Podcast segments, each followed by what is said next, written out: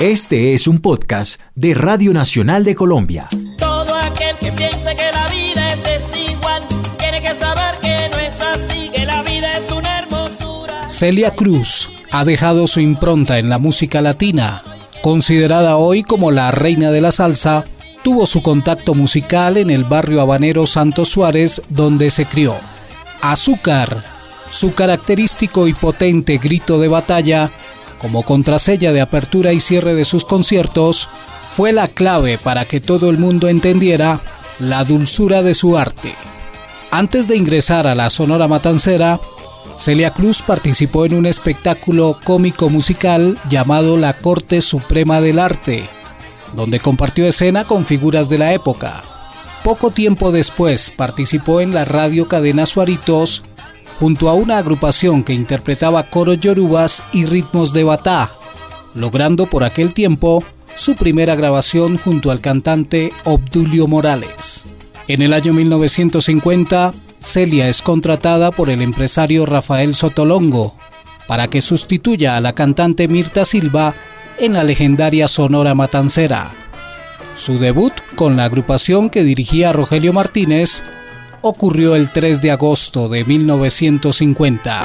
No sé qué tiene tu voz que fascina,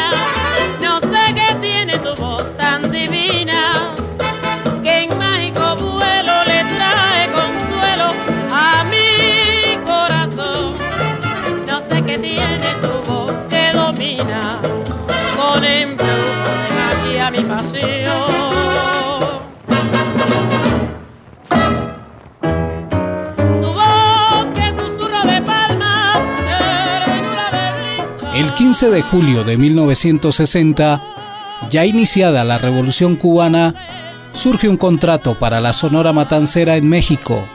Ese mismo año, la Sonora y Celia viajaron a los Estados Unidos y comenzó a actuar como solista en el Palladium Ballroom en la ciudad de Nueva York.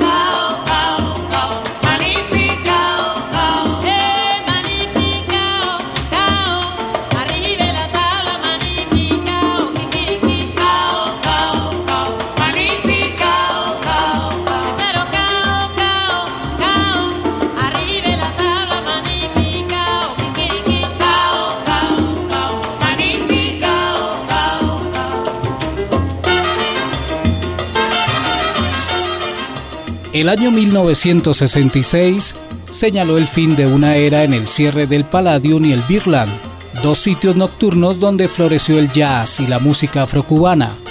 Pero también fue el año en que Tito Puente y Celia Cruz comenzarían una relación musical que dio como resultado la edición de cinco producciones musicales.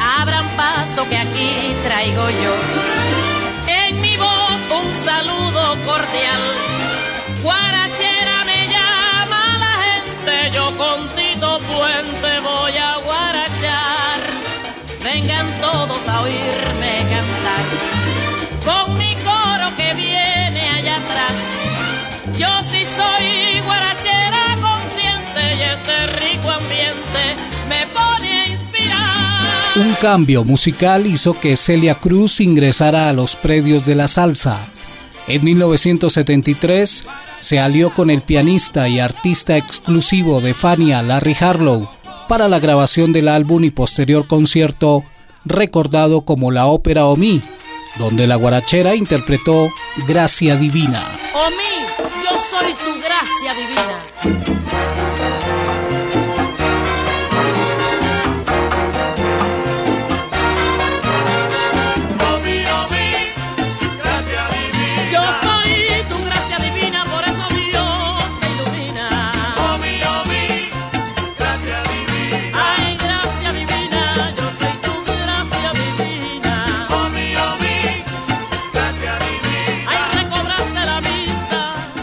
Posteriormente, Celia participó en un legendario concierto grabado en vivo con las denominadas Estrellas de Fania, un conjunto integrado por líderes de grupos latinos que grababan para el sello. Celia ya era famosa en 1974 cuando grabó el disco Celia y Johnny con el flautista dominicano Johnny Pacheco, considerado el primer clásico del movimiento salsero. Desde entonces, el éxito fue una constante en centenares de conciertos coreados por un público entregado al grito de su bemba colorada.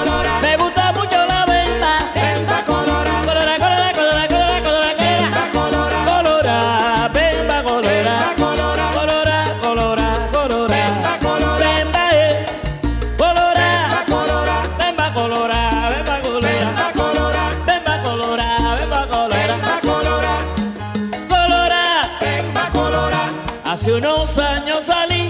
Colora de mi tierrita dorada. Colora y todavía recuerdo esa voz electrizante, su alegría contagiosa y el llamativo vestuario fueron pronto una bandera de identidad de los inmigrantes.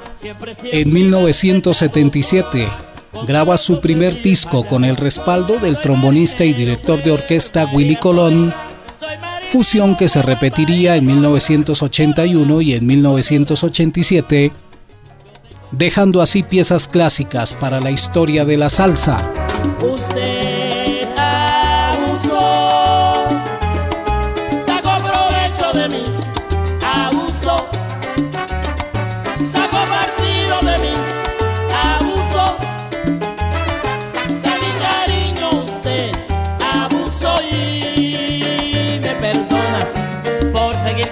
Ese tema.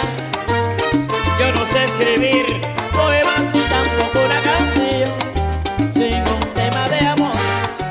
En 1993, Celia Cruz se estrena como actriz de televisión con la telenovela mexicana Valentina junto a Verónica Castro.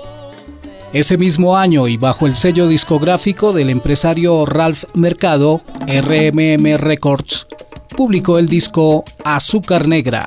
Soy dulce como el melao, alegre como el tambor. Llevo el rítmico tumbao, llevo el rítmico tumbao de África en el corazón.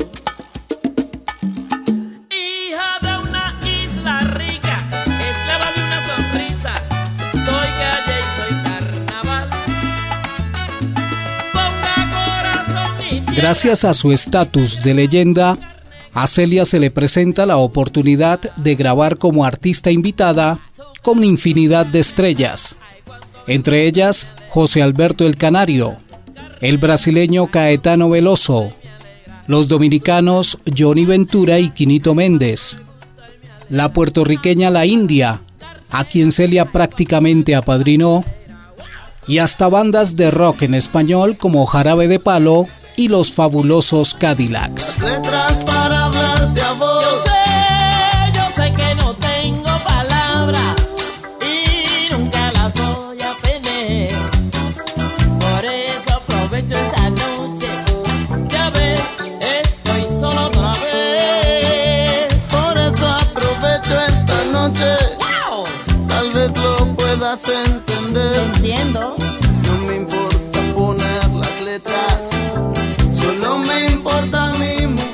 Celia Cruz siempre estuvo abierta a nuevas experiencias que la llevaron a abordar otros ritmos y a unirse a proyectos en principio arriesgados para una artista consagrada. Esa negrita que va caminando. En esa línea, en 2002, publica La Negra tiene tumbao, donde apela a un público más joven al incluir una rutina de rap en la canción que da título al álbum, coproducción de Sergio George e Isidro Infante.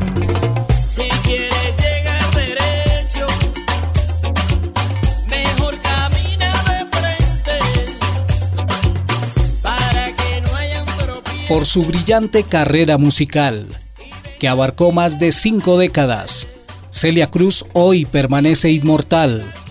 Libros, discos, exposiciones y hasta musicales dan cuenta del legado de la reina de la salsa. Su imagen sigue siendo un símbolo de alegría y buena música para todo el planeta.